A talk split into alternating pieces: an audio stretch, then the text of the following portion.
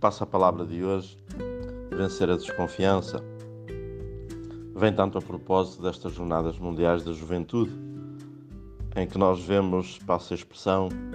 gente a disparar de todos os lados, quase apontando riscos, deficiências e situações que poderão causar quase o caos. Talvez para gerarem desconfiança nas pessoas que estão plenamente confiantes na organização que realizaram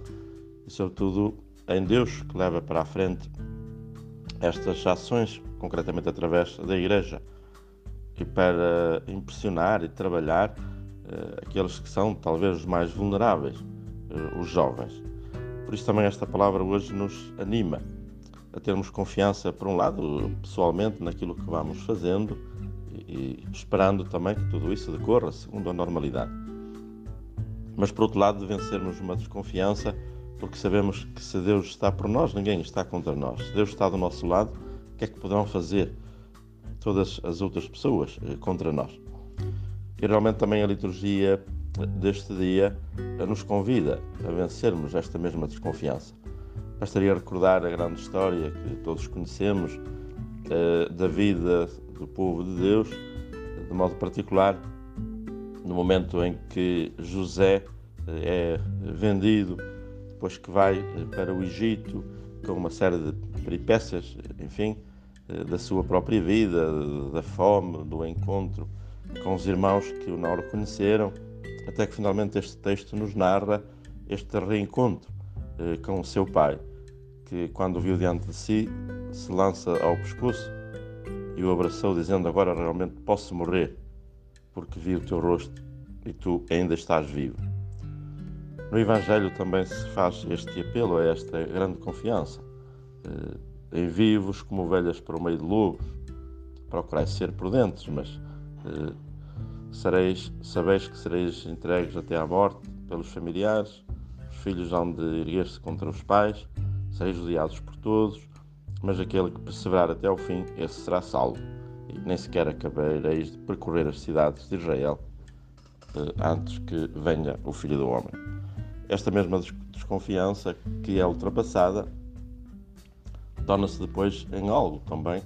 que se volta a nosso favor e para a transformação eh, da sociedade melhor. Tenho diante de mim a narração eh, de uma pessoa que trabalhava como vigia na igreja de Montevideo, também que viu alguém muito mal vestido que entrou na igreja. Eh, e pensou, esta pessoa vigia, bem, aí está alguém que vai vir eh, para roubar. E por isso se pôs eh, mais atenta a todos os passos e gestos desse jovem. No entanto, por esta atitude interior, começou a conversar e percebeu que aquele jovem, afinal, até era católico, vivia na rua, que procurava lavar-se na praça pública para que tivesse o melhor aspecto possível. A partir daí nasceu realmente um diálogo, um trabalho eh, e uma mudança, mas que se não fosse esta ultrapassagem da desconfiança, poderia imediatamente até desencadear ali uma atitude de, de, não só de frieza, mas até de agressividade, inclusive chamando as autoridades e por aí fora. E por isso é, sem dúvida, esta palavra de vida também que hoje nos deve guiar, não só para hoje, mas para a nossa vida, devemos olhar sempre para as pessoas pelo lado positivo, com confiança, nem que por vezes, às vezes, sejamos enganados, mas de modo particular, em todas as atitudes da vida, sabendo que sejam quais forem as dificuldades que poderemos encontrar pessoalmente ou de modo muito particular eh, por sermos cristãos, mas que, no fundo, diante de tudo isso, Deus estará sempre do nosso lado thank you